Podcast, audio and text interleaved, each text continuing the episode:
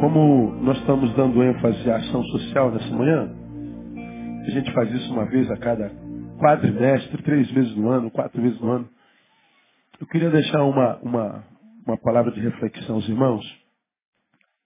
Eu acho que tem a ver com o que a gente vive no Brasil hoje, principalmente no Rio de Janeiro. Gênesis 19 registra o episódio acontecido em Sodoma, que era vizinho de Gomorra. Sodoma e Gomorra, acho que todo mundo já ouviu falar. Não, eu não conheço a história de Sodoma e Gomorra, mas é, já ouviu falar em Sodoma e Gomorra? Gênesis 19 registra o fato da destruição da cidade de Sodoma e Gomorra. E antes dessa destruição, registra um fato bastante sinistro que eu quero relembrar os irmãos é, nessa oportunidade. Vocês abriram em Gênesis, amém? À tarde chegaram dois anjos a Sodoma. Ló estava sentado à porta de Sodoma e, vendo-os, levantou-se para os receber. Prostrou-se com o rosto em terra e disse: Eis agora, meus senhores, entrai, peço-vos em casa de vosso servo. Passai nela a noite, e lavai os pés. De madrugada vos levantareis e ireis vosso caminho. Responderam eles: Não, antes na praça passaremos a noite. Entretanto, Ló insistiu muito com eles, pelo que foram com ele e entraram em sua casa. E ele lhes deu um banquete, assando-lhes pães ázimos, e eles comeram. Mas antes que se deitassem, preste atenção, cercaram a casa os homens da cidade, isto é, os homens de Sodoma, tanto os moços como os velhos. Sim, todo o povo de todos os lados e chamando a Ló, perguntaram-lhe, onde estão os homens que entraram esta noite em tua casa? Traze-os cá fora, a nós, para que os conheçamos. Então Ló saiu-lhes à porta, fechando-a atrás de si, e disse, meus irmãos, rogo-vos que não procedais tão perversamente. Eis aqui, tenho duas filhas que ainda não conheceram varão. Eu vos trarei para fora e lhes fareis como bem vos parecer. Somente nada façais a estes homens, porquanto entraram debaixo da sombra do meu, do meu telhado. Eles, porém, disseram, sai daí. Disseram mais, esse indivíduo, como estrangeiro, veio aqui habitar e quer se arvorar em juiz? Agora te faremos mais mal a ti do que a eles. E arremessaram-se sobre o homem, isto é, sobre Ló, e aproximaram-se para arrombar a porta de sua casa. Aqueles homens, porém, estendendo as mãos, fizeram Ló entrar para dentro da casa e fecharam a porta. Feriram de cegueira os que estavam do lado de fora, tanto pequenos como grandes, de maneira que cansaram de procurar a porta. Então disseram os homens a Ló, tem mais alguém aí? Teu genro e teus filhos e tuas filhas e todos quantos tens na cidade, tira-os para fora desse lugar, porque nós vamos destruir este lugar porquanto o seu clamor se tem avolumado diante do Senhor, e o Senhor nos enviou a destruí-lo. Tendo saído Ló, falou com seus genros que haviam de casar com suas filhas e disse-lhes, levantai-vos, saí deste lugar, porque o Senhor há de destruir essa cidade. Mas ele pareceu aos seus genros como quem estava zombando. E ao amanhecer, os anjos apertavam com Ló, dizendo, levanta-te, toma tua mulher, tuas filhas que aqui estão, para que não pereças no castigo da cidade. Ele, porém, se demorava, pelo que os homens pegaram-lhe pela mão a ele, a sua mulher, as suas filhas, sendo-lhe misericordioso o Senhor. Assim o tiraram e o puseram fora da cidade. Quando os tinham tirado para fora, disse um deles, escapa-te, salva a tua vida.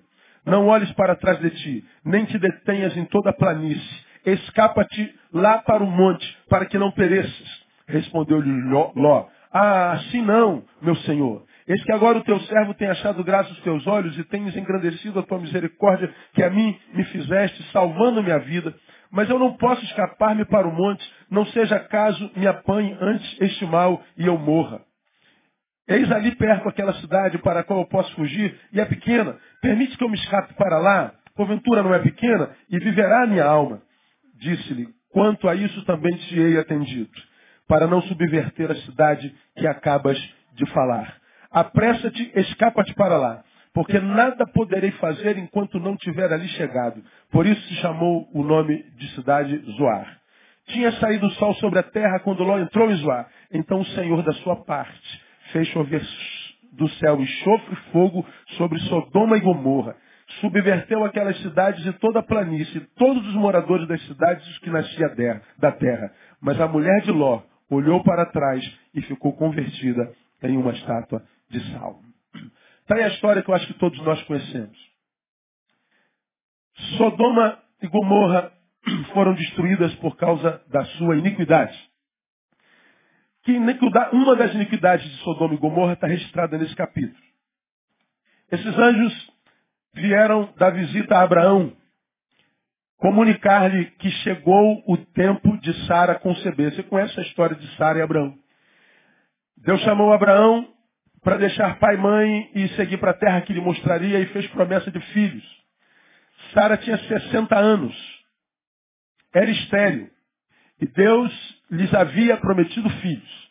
Esperaram 25 anos para que Sara concebesse. Esse dia foi o dia no qual os anjos visitaram Abraão, sentaram-se com Abraão e disseram: Chegou o tempo da promessa se cumprir. Sara conceberá e dará à luz um filho. Vocês conhecem a história. Eles saem lá de onde está Abraão e vão passando para as bandas de Sodoma. Ló recebe os anjos, que eram perfeitos em formosura e beleza, eram anjos. Estavam encarnados. Trata-se de uma teofania, como diria a, a, a, a teologia. É Deus se manifestando através de homens para comunicar-se com os homens a, a, a, quem ele queria falar. Esses homens entram na casa de, de Ló e eles eram tão belos, eles eram tão atraentes, tão lindos, que diz o texto literalmente que os homens da cidade de Gomorra não resistiram à sua beleza. Foram até a casa de Jó e diz, traga esses homens que entraram na tua casa, porque nós queremos conhecê-los. Conhecê-los nós queremos possuí-los. Nós queremos violentá-los. Nós queremos fazer sexo com eles. Nós queremos esses homens para nós. E diz o texto que muitos homens da cidade, não só homens, mas jovens e adolescentes também, Sodoma ficou conhecido como uma das cidades mais promíscuas da história da humanidade. A perversão sexual chegou a tanto que o uso de crianças era permitido em lei. A cidade estava tão adoecida que eles adoeceram a nível coletivo ao ponto de querer possuir aqueles homens que eram representação de Deus naquele instante histórico daquela cidade. Ló fica desesperado e diz, senhores, não façam isso. São homens de Deus, são agentes divinos, me deram a honra de estar debaixo do meu telhado. E segundo a cultura judaica, quando um visitante estrangeiro está debaixo do teto de um judeu, ele irá protegê-lo nem que seja com a própria vida. Jó fecha a porta e diz, não, vocês não vão fazer nada disso. Nós vamos fazer. Saia da nossa frente. Nós iremos possuí-los. E Jó diz assim, vamos fazer um negócio? Eu tenho duas filhas.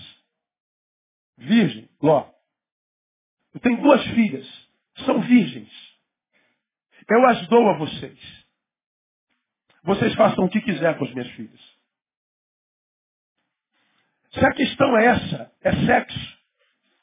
Se a questão é carne, se a questão é essa desconstrução maldita, eu ofereço minhas filhas.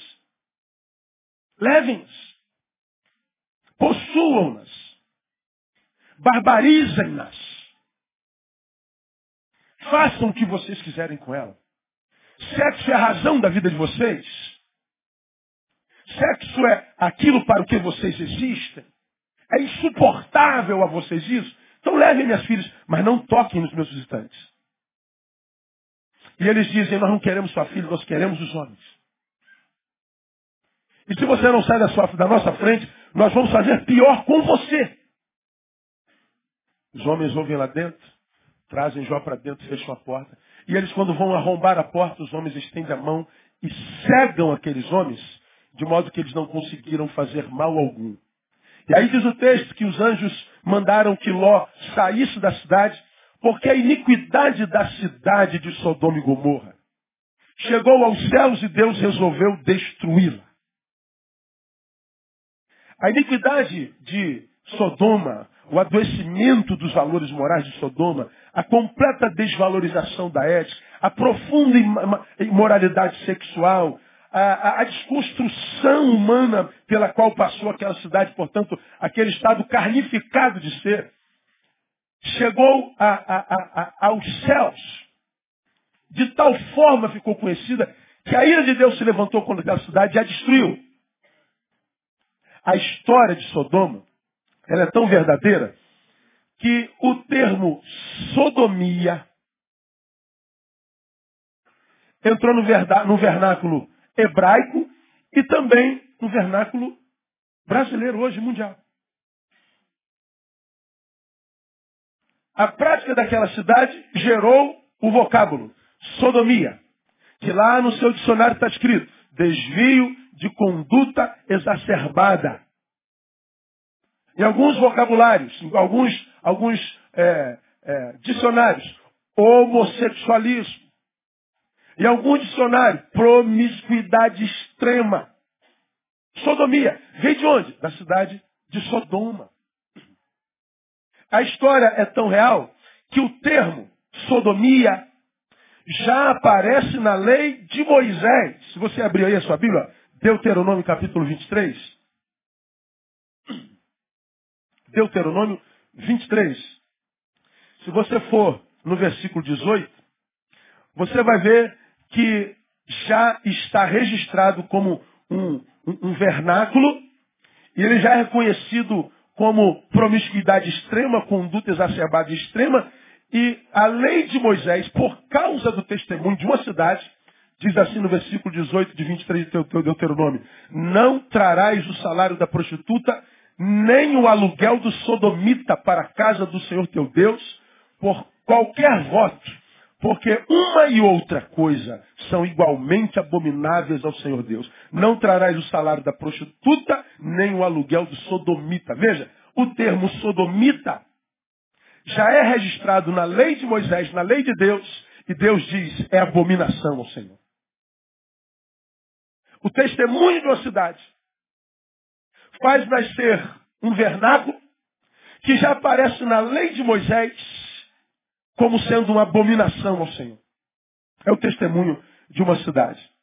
Paulo diz, usando o mesmo vernáculo, agora em 1 Coríntios, capítulo 6, versículo 9, você não precisa abrir lá se você não quiser, eu leio para você.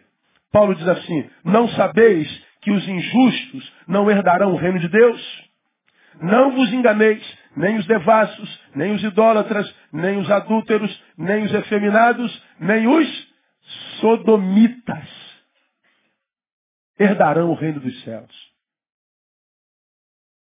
Deus está dizendo, esses são alguns com os quais eu não tenho como me relacionar. Sodomitas vem de Sodoma. Sodomia vem de Sodoma. Por causa de um testemunho de uma cidade, o termo rodou o planeta. Sodoma é essa cidade que foi destruída. Agora,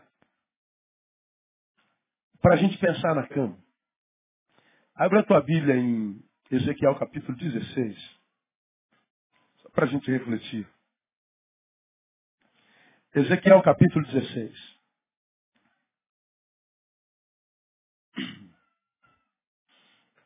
A história de Sodoma e o seu pecado reverberou em toda a história de Israel e até hoje. E toda vez que a gente lembra de Sodoma, a gente pensa no, pensa no pecado da sexualidade. Embora eu acho que se comparar o Rio de Janeiro com Sodoma, Sodoma é uma cidade santa. Se comparar os cidadãos de Sodoma com o que a gente é hoje, Sodoma é uma catedral evangélica. Porque é a geração que só pensa em sexo.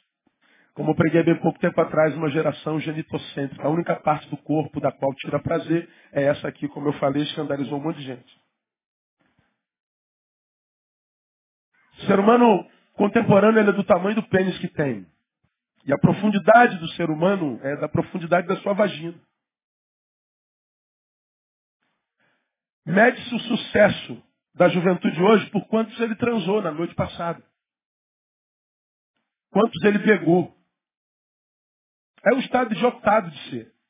É um reducionismo, mano. Reduzirmos-nos à nossa sexualidade é, é mediocrizar demais a nossa existência. É nos apequenar demais. Reduzirmos-nos à nossa sexualidade nada mais é e, sobretudo, é impedir que os projetos de Deus sobre o que nós somos integralmente se cumpram. Porque Deus não tem um plano para o meu pênis nem para a sua vagina. O plano de Deus não é plano para a minha sexualidade. O plano de Deus é para o ser humano integral que eu sou, é para o ser humano integral que você é. Amém ou não? Diga assim, eu sou um ser humano inteiro. Amém ou não? Diga para quem está do seu lado, você é inteiro, cara. Como nós pregamos há bem pouco tempo atrás, porque somos filhos de um Deus trino, nós somos um, um ser trino. Filho de trino, trininho é. Um ser biopsíquico espiritual. E vocês já aprenderam que quem busca a felicidade, esta, é encontrada no equilíbrio das três instâncias da nossa existencialidade. Da minha vertente biológica, eu preciso de saúde, preciso de pão. Da minha vertente psicológica, eu preciso de aceitação, preciso de amor, preciso amar. Da minha vertente psíquica, da minha vertente espiritual, preciso de transcendência. Como você aprendeu, os mundos estão interligados e servem-se, trocam mutuamente, da mesma forma como o reino vegetal serve, o, o, o reino mineral serve o vegetal, ou seja, as plantas vegetais se alimentam da, do, do reino mineral. O mineral serve o vegetal. Tem saúde extraída do reino mineral. O reino animal, eu, você, as vacas, os cavalos, nos alimentamos do reino vegetal. Da mesma forma como o mineral serve ao vegetal, o vegetal serve ao animal, o animal serve ao humano. E o humano serve a quem? Serve a Deus. Quando um ser humano retira da sua existência a vertente espiritual, você está se amputando. Você é um paraplégico existencial. Você é um paraplégico espiritual. Você está dizendo, não vai encontrar felicidade nunca na sua vida, porque você não serve ao reino superior. Você arrancou da sua existência a transcendência. Aí nós vemos essa sociedade igual maluco, é, adorando a tudo. É gnomo, é saci pererê, é lua, sol, é água, é que mais? Pedra quente, pena de galinha. E o cara vai adorando tudo. Por quê? Porque não se completa em nada. Não acha equilíbrio, plenitude, locupressão em nada. Porque adora o que não sabe. Amputou-se espiritualmente falando. Reduz-se a um pedaço de carne andante. Não há nada na vida que gere alegria plena. Não há nada na vida que apazigue a alma ou o coração. Como não tem nada na vida que apazigue água, a alma ou coração, investe na imagem. Ou seja, que os outros, pelo menos, me achem felizes. Feliz. Que os outros, pelo menos, admirem a minha imagem. Que eles tenham inveja de mim. E aí as pessoas se realizam na inveja do outro. É o exibicionismo da geração estética, que abandonou a ética, que abandonou o conteúdo para investir na forma, abandonou o que é para investir no que parece ser. E nós vemos essa realidade dessa geração diminuída, carnificada, que vive em estado sexual pior do que o de Sodoma e Gomorra. Agora não vim falar sobre, sobre sexologia hoje, hoje é o culto da ação social. Aleluia. E é por isso que eu quero ler com você é, Ezequiel capítulo 16. E quando a gente lê Ezequiel capítulo 16, depois de conhecer a realidade de Sodoma e Gomorra, desses homens que querem pegar os homens de Deus que ah, ah, querem cometer esse tipo de barbárie que produziu sodomia.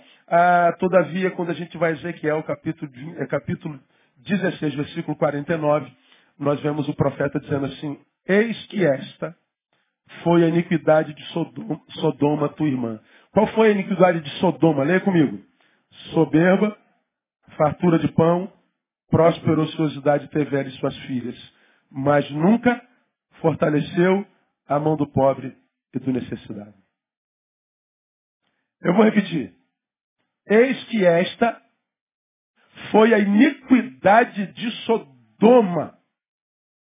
Qual foi a iniquidade de Sodoma? Aquela cidade que deu origem ao termo sodomia. Qual foi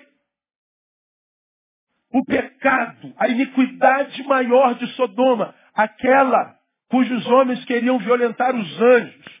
Qual é a iniquidade, o pecado da cidade que foi destruída por Deus por causa da sua iniquidade? Qual foi a iniquidade? Ah, foi a iniquidade sexual. Não. Ah, Ezequiel me ensina que existem pecados piores do que os sexuais. E é por causa dessa iniquidade que Sodoma foi destruída. Está aí. Eis que esta foi a iniquidade de Sodoma, tua irmã. Leia comigo mais uma vez. Soberba, fartura de pão, próspera ociosidade teve ela e suas filhas, mas nunca fortaleceu a mão do pobre e do necessitado. O que é pior do que a sodomia para Deus? Soberba. O que é pior do que os pecados sexuais? Fartura de pão. O que é pior do que um sodomita? Prosperidade ociosa. E mais, nunca se lembrar dos pobres. É por causa dessa iniquidade que Sodoma foi destruída. Deus olha para a cidade e diz: Vocês estão vendo essa iniquidade sexual? Estou vendo. Isso é triste. Isso é uma maldição. Isso para mim é uma abominação. Mas em Ezequiel Deus está dizendo assim: Todavia há pecados piores. E um deles é a soberba. Do termo supérbia. Já preguei sobre soberba aqui, você se lembra disso? Altivez elevação, se achar mais do que o que de fato é, ser uma coisa e vender a imagem de uma outra coisa e sustentar essa imagem. Ser soberbo é dizer-se nunca igual, sempre superior. Ser soberbo, como você já me ouviu pregar aqui desse púlpito, o que é um soberbo? É alguém que tem uma enfermidade oftalmológica existencial. Por que, que a soberba é um problema oftalmológico existencial? Porque toda vez que ele olha para o seu próximo, o vê menor do que ele é. Toda vez que ele se olha, ele se vê maior do que o que ele é. Quando você está diante de um soberbo, você está diante de alguém que está incapacitado de vivenciar comunhão, porque aos olhos deles não existe igualdade. Ele é sempre melhor que todo mundo. Aí a pergunta que eu faço aos irmãos dessa manhã da ação social é, a gente tem gente soberba hoje em dia no, no Rio de Janeiro? O que, que você acha? Dá uma olhadinha para esse irmão que está do seu lado, vê se ele parece soberbo. Você é soberbo? A gente soberba na igreja? Então, aqui é uma bênção, aqui, aqui só tem cego. Soberbo não.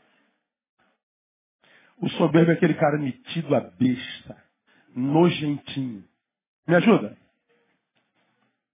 Dá uma catucada assim nas costas quem está na tua frente e fala assim na orelha dele, deixa de ser nojentinho, mano.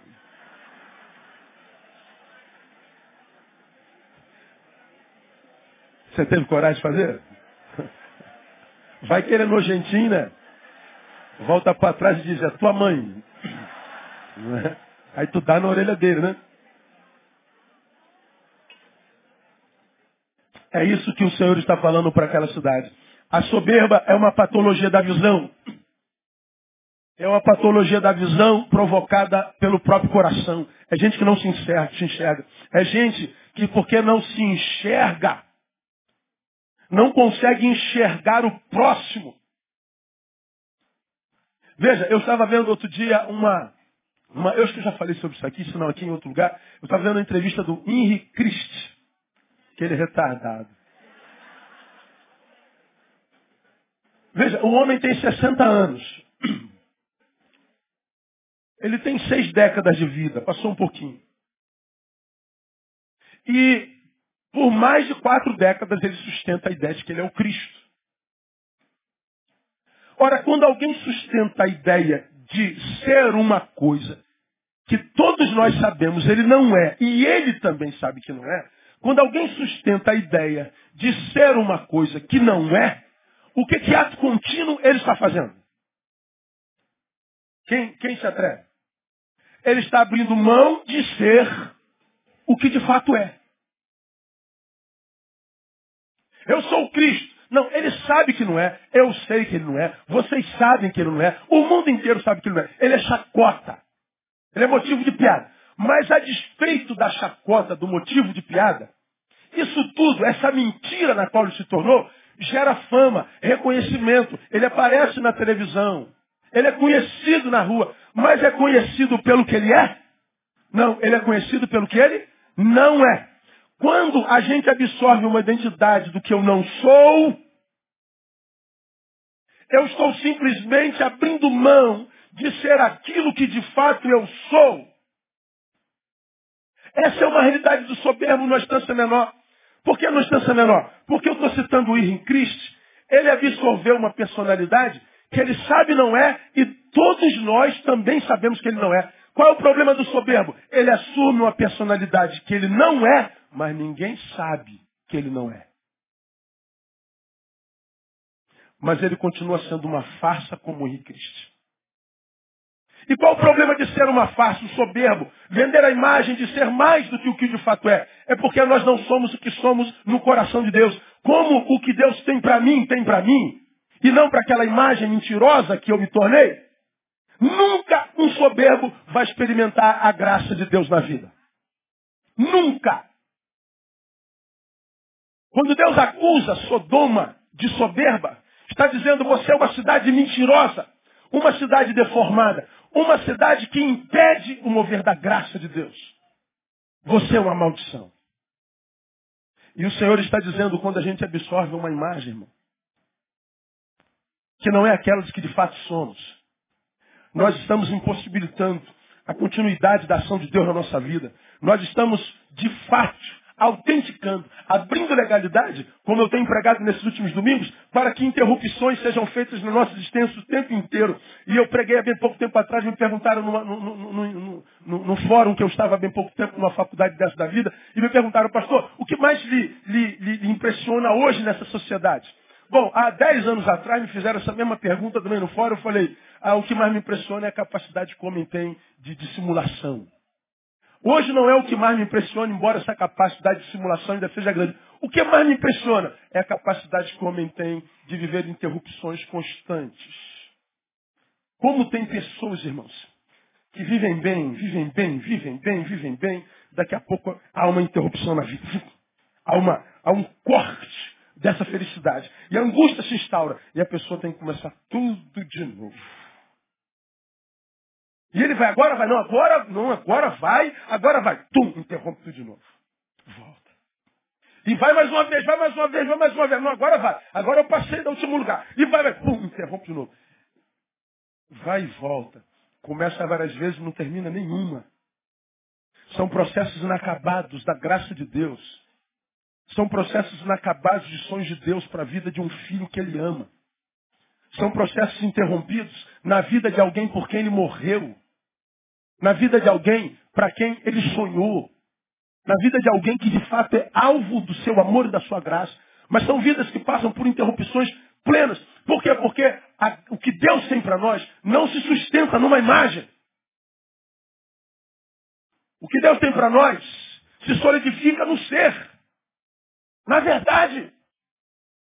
Portanto, quando eu falo que Deus abomina o soberbo, o faz. Por quê?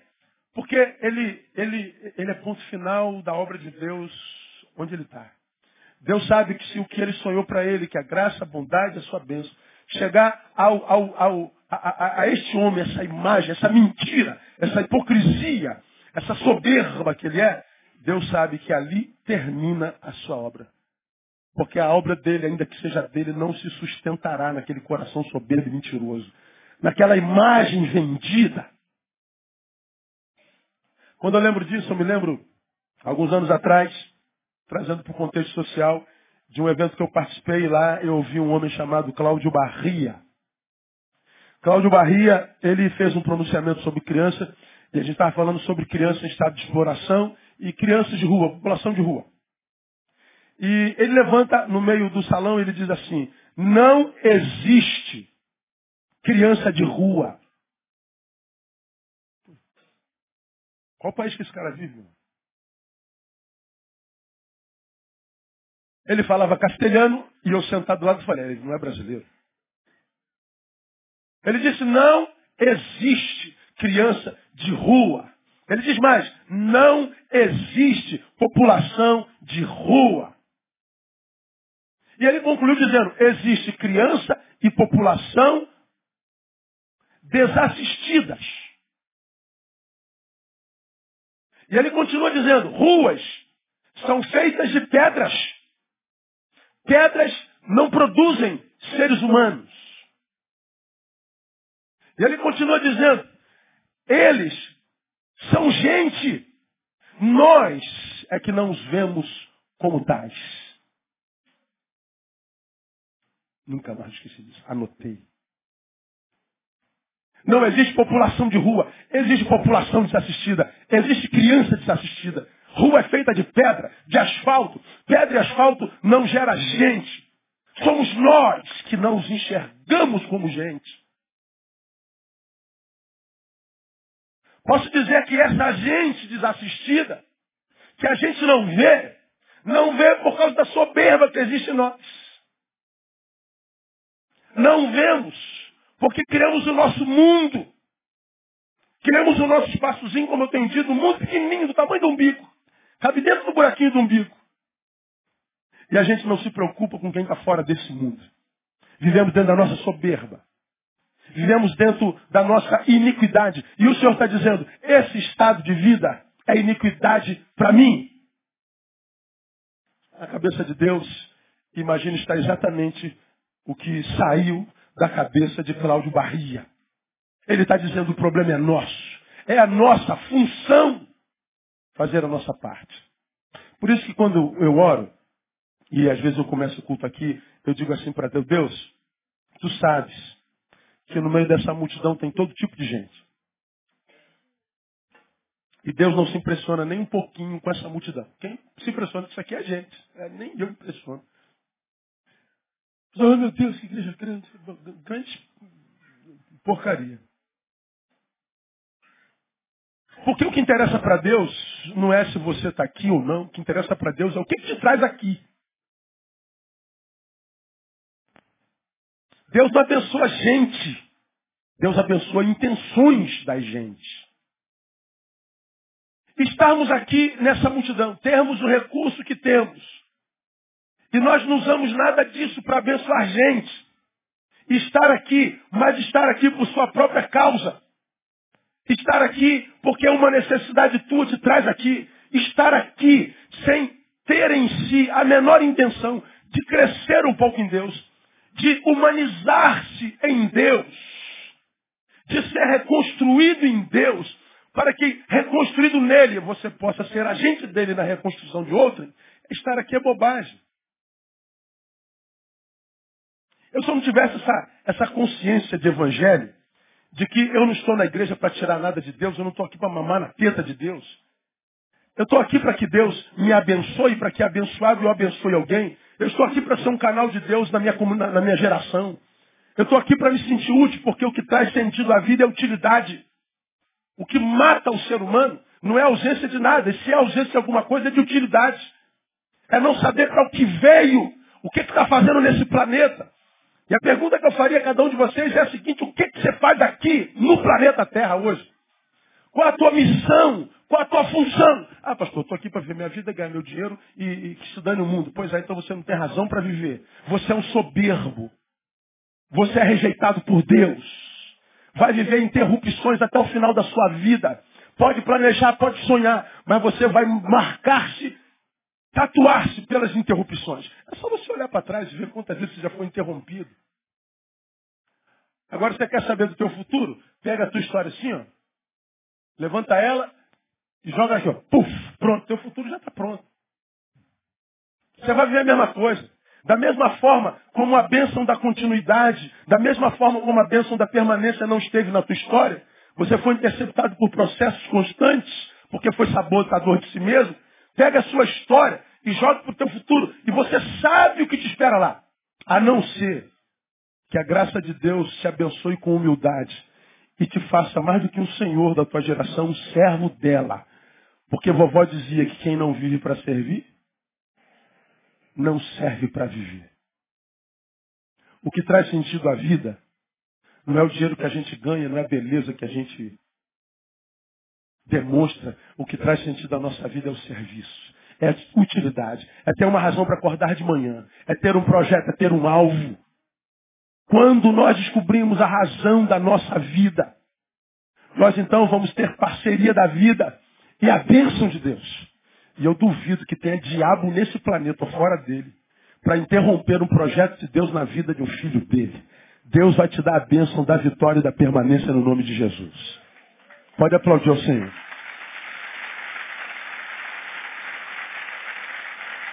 Aleluia. Por isso que Provérbios diz que a consequência da soberba é claro. A soberba precede a queda. E a altivez de espírito, a destruição. Quando o soberbo vai crescendo, cresce, cresce, cresce, cresce, cresce, cresce. Puf. Não tem raiz. O único crescimento que Deus abençoa é aquele que primeiro cresce para baixo. O que, é que cresce para baixo? Raiz.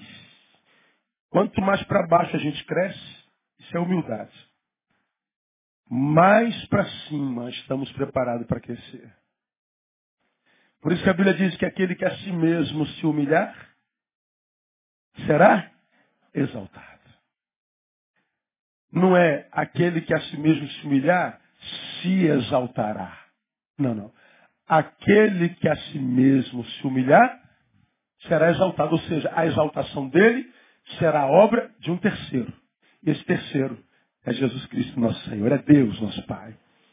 E quando a exaltação vem de Deus, quem pode tirar essa exaltação, irmão? Então, meu irmão, olha para a tua história e procure na tua história a, não a bênção de Deus, mas a tua bênção.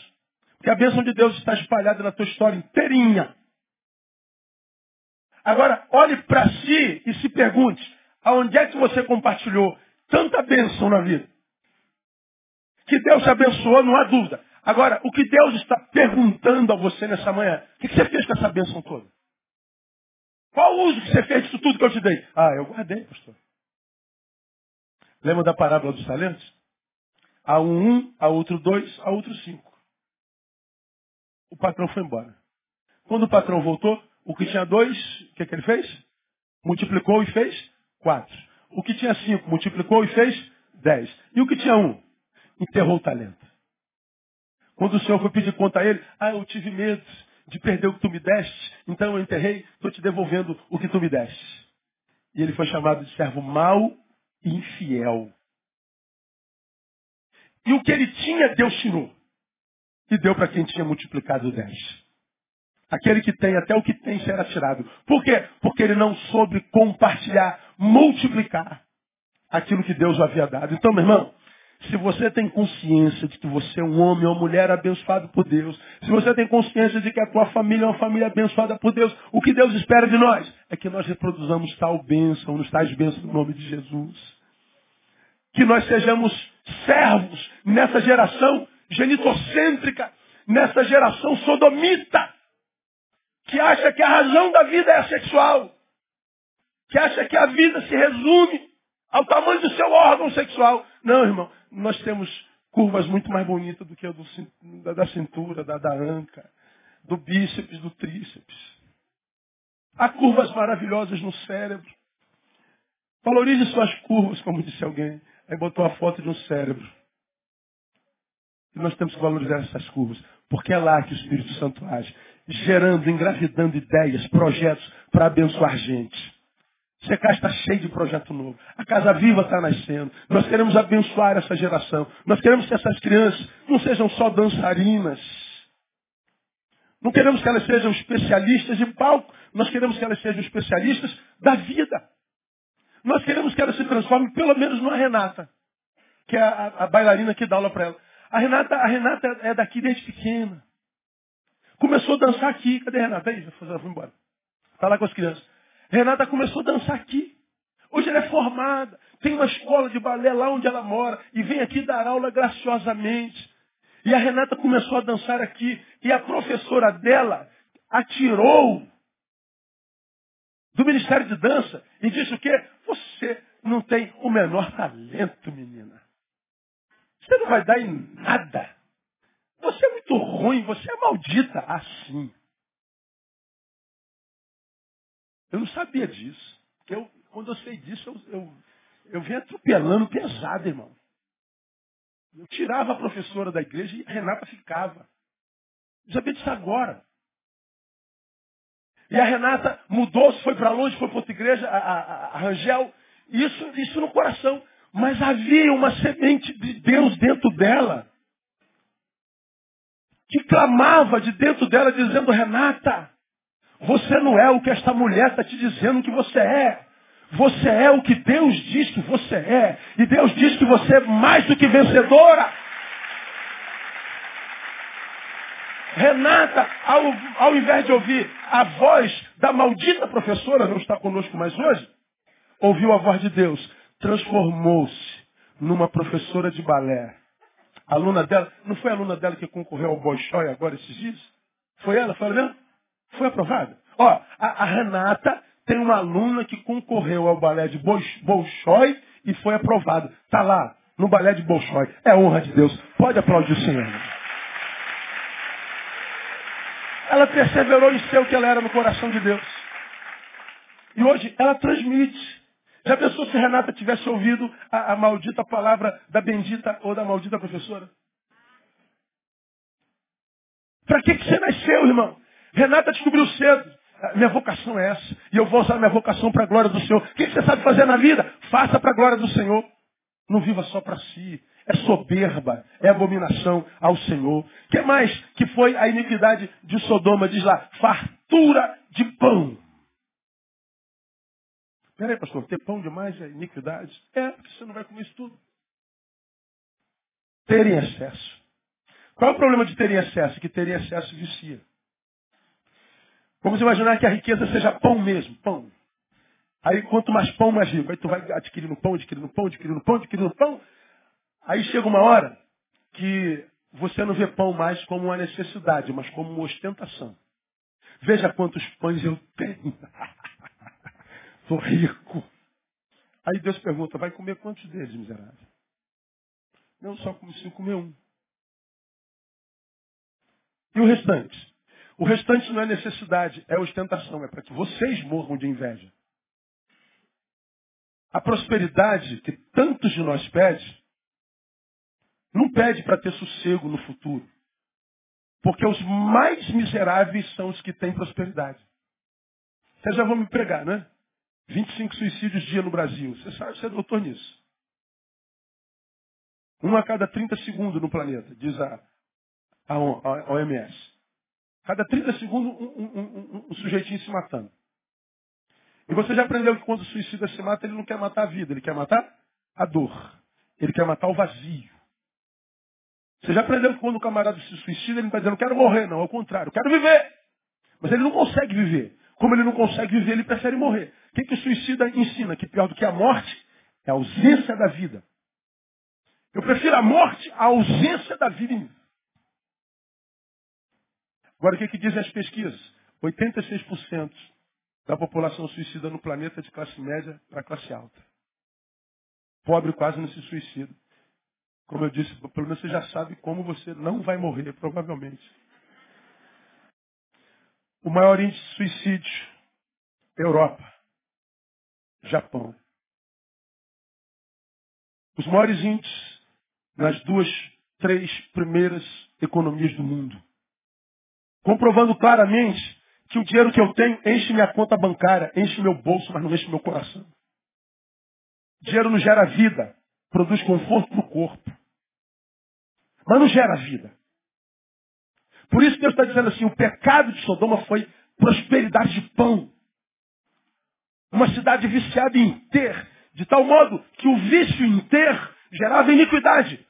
Gente sem. Quantas famílias acabando porque estão discutindo a riqueza que construíram juntas. Quantos filhos matando pai e mãe para receber o seguro que descobriu que o pai e mãe têm.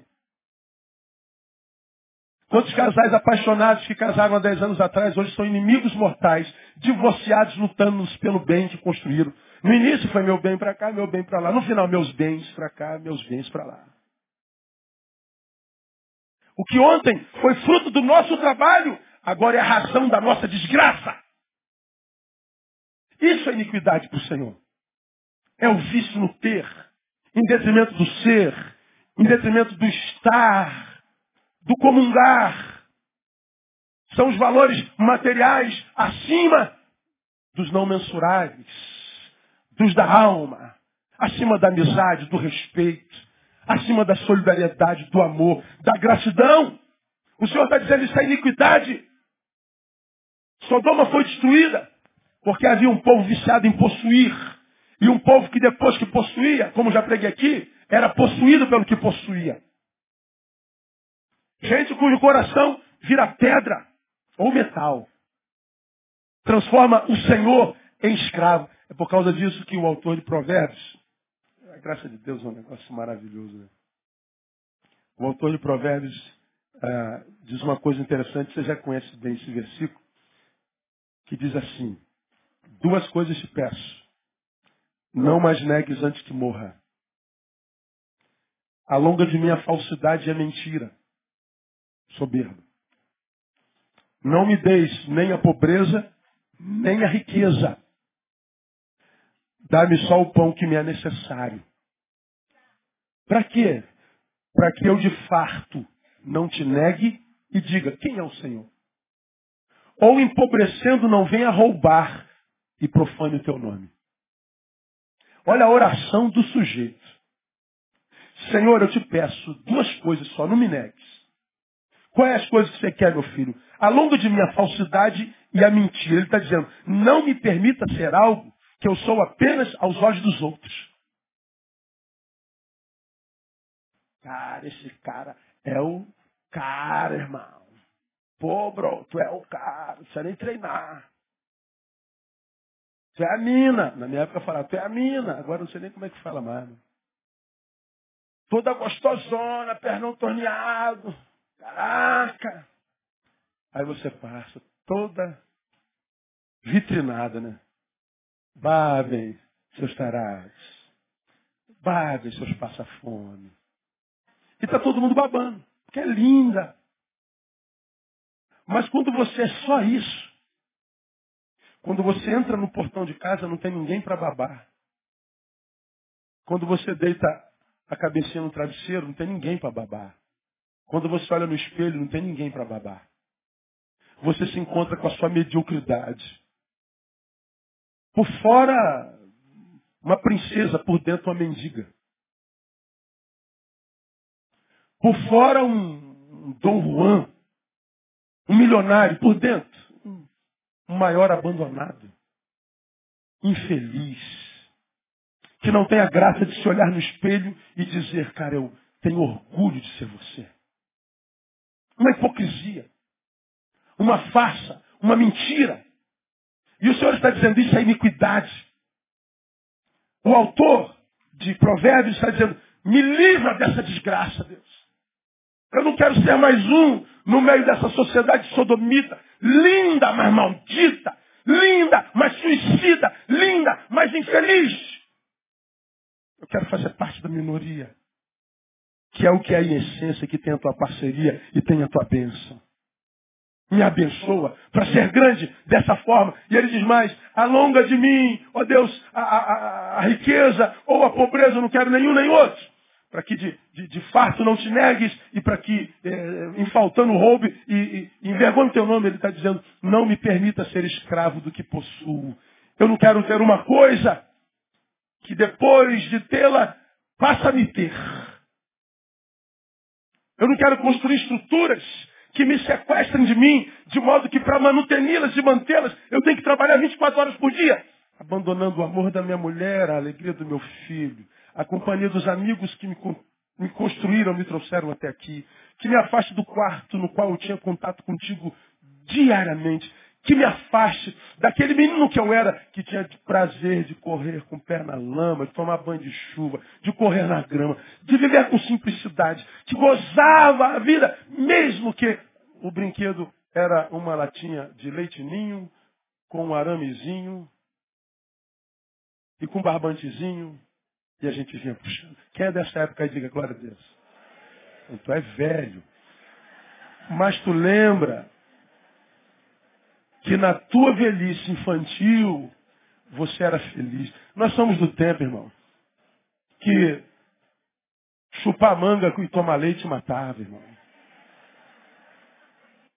Mas a gente era feliz.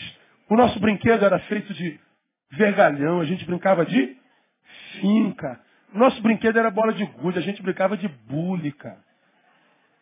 Nós não tínhamos tecnologia, Playstation, Play, não sei o que, iPhone 1, 2, 3, 30, iPad, iPod, iPhone. Ai meu Deus, é o que a gente tinha naquela época. Mas a gente era mais feliz.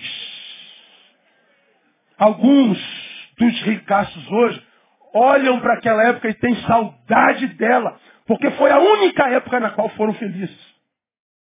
Hoje tem que manter essa desgraça desse império. A vida é em manutenir a construção das próprias mãos. Foram possuídos pelo que possuem. O Senhor está dizendo, essa fartura que rouba a tua essência é abominação ao Senhor. Abominação ao Senhor. Termino. Fartura de pão. A iniquidade de Sodoma foi próspera ociosidade. Se é um sujeito que vive ociosidade, não pode ser próspero. E ser próspero não pode ter sido pelo ócio. São coisas antagônicas.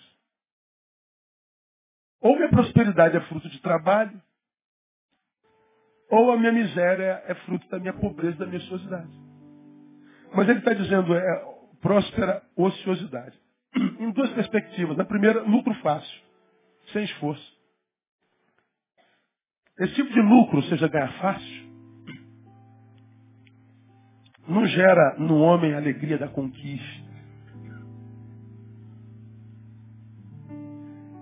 É diferente aquele camarada que ganha dois salários mínimos por mês e que andou de ônibus 15 anos e comprou o primeiro Corsinha 60 e tantas vezes. Né? Jesus voltará. Ele, ele não pagou o carro.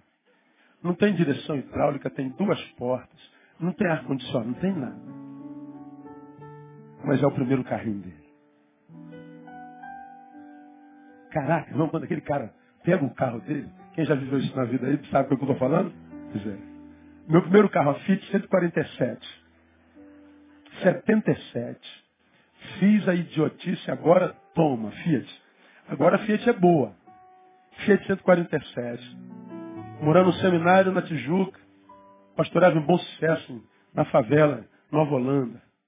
Meu Deus, a gente precisa de um carro. Tamara já tinha nascido. A gente pegava ônibus, uma bolsão, a minha roupa, a roupa dela, a roupa da Thaís, da Tamara. Ia para Nova Holanda, caraca, quando chovia era uma loucura. De manhã cedo ia trabalhar no banco. E quando Deus me dá um carro, eu quis dizer, Senhor, que tenha quatro rodas e um motor e um teto, não precisa porta. E aí era um carrinho muito engraçado, não tinha porta, não tinha. Ah, qualquer coisa, qualquer desgraça. Quando veio a Fiat 147, eu, meu Deus, eu tenho um carro. Foi eu entrei, né? Na favela de 147. Eu se sentindo o cara mais milionário do mundo. Na verdade, todo mundo já está rindo de mim, mas era meu. Que alegria! Que realização!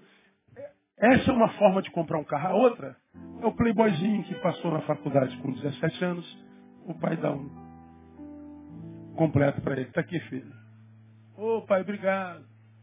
Aí esse idiotinha vai pegar o carro, vai dar cavalinho de pau, vai botar uns caixas de som desse tamanho na mala e vai passar por. É como eu já falei, pode ver, o cara que anda com essa música alta nunca tem uma mulherzinha dentro, tá sempre sozinho ou cheio de homem. É um embasbacado.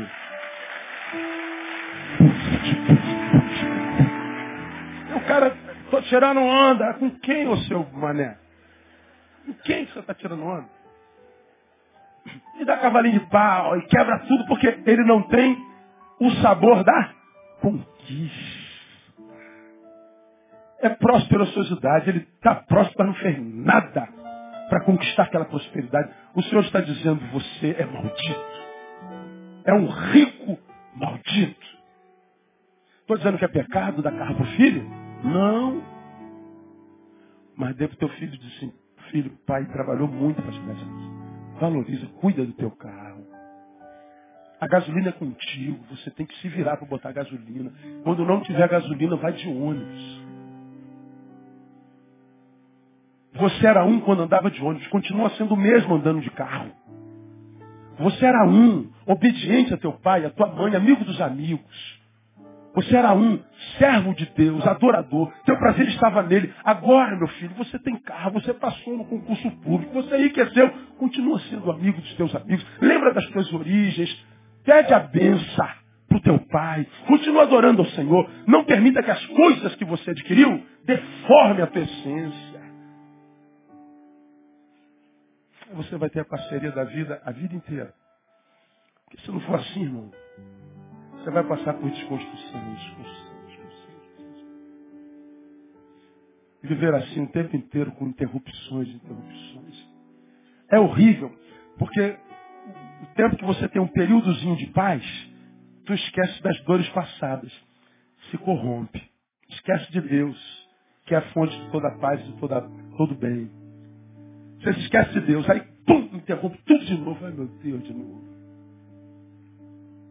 Aí você tem que recomeçar. O tempo que você está voltando para recomeçar, você podia estar lá na frente. Lugar no qual poderia estar. Se a despeito de estar recebendo tudo que está recebendo, continuasse grato, humilde, simples. Trabalhando, servindo o Senhor vai sorrir para você. Vai ter prazer em você. Agora, se com a prosperidade você se esquece das dores passadas, e se foram as dores que geraram o melhor em você, se a vida tiver que te levar para as dores o tempo todo, ele vai te levar para a dor. Se Deus tiver que te levar para a dor para tirar o melhor de você, ele vai te levar para a dor quantas vezes for necessário. Se você é um soberbozinho, se você é um ingrato, se você é um ocioso, se deformou, o Deus que te ama, se para tirar o melhor de você tiver que te levar para a dor, ele te leva para a dor quantas vezes for possível. Porque ele te ama. Da mesma forma, ou muito mais, melhor dizendo, do que aquela forma como você ama teu filho. Teu filho você fala uma, duas, três, quatro, cinco, seja. Teu filho não ouve. Chega uma hora que você tem que pegar o chinelo e dar no lombo dele. Chega uma hora que você tem que dá na lata dele. Meu pai me odeia, não, estou te batendo porque eu te amo, meu filho. Se a língua que você entende é só da dor, a da privação, então dor e privação. Porque eu quero que você aprenda, meu filho. Agora, quando o filho é obediente, quando o filho evolui, cresce, para que, que o pai vai bater? O pai vai ser parceiro, pai. Porque o filho vai ser o playground dele. O pai vai achar graça no filho. O pai vai ter prazer do filho. O pai vai, vai, vai, vai, vai, vai se alegrar nele. Então, meu irmão, que essa manhã, essa, essa reflexão falha o nosso coração. Nós precisamos ser mais do que frequentador de templos. Nós precisamos ser mais do que ostentadores. Parabéns pelo teu sucesso. Mas sucesso não é para se exibir, é para compartilhar. Parabéns pelo que Deus te deu. Mas o que Deus te deu não deu para que você fosse o fim disso. Se você fosse o canal. A bênção que Ele te deu não foi para que você se tornasse o fim da bênção, mas o canal dela. Então venha domingo, adora, aprenda, mas sirva durante a semana. Entre para adorar, saia para servir. E você vai ver que os céus vão aplaudir você. Talvez você perca o aplauso de alguns homens. Mas o céu te aplaudir, não há homem ou homens nenhum que vão fazer falta na tua vida. E você vai descobrir que aquilo que de repente você chamou de perda pode ter sido um grande livramento, como você já aprendeu aqui. Então que nós sejamos olhados por Deus, mas que não sejamos vistos por Ele como Sodoma e Gomorra. Que nós não sejamos achados na mesma iniquidade, prosperosidade, soberba, fartura de pão. Que Deus nos ache humildes, com pão suficiente para se alimentar da melhor qualidade possível, mas sempre com gratidão, mas que veja nossa mão com calo, que veja nossos sapatos gastos, porque nós estamos no caminho trabalhando, servindo para o nosso bem-estar e para a glória do Deus que nos salvou e nos vocacionou. Quem recebe essa palavra, aplauda ele da melhor forma. Vamos orar. Vamos embora para casa. Ficar em pé?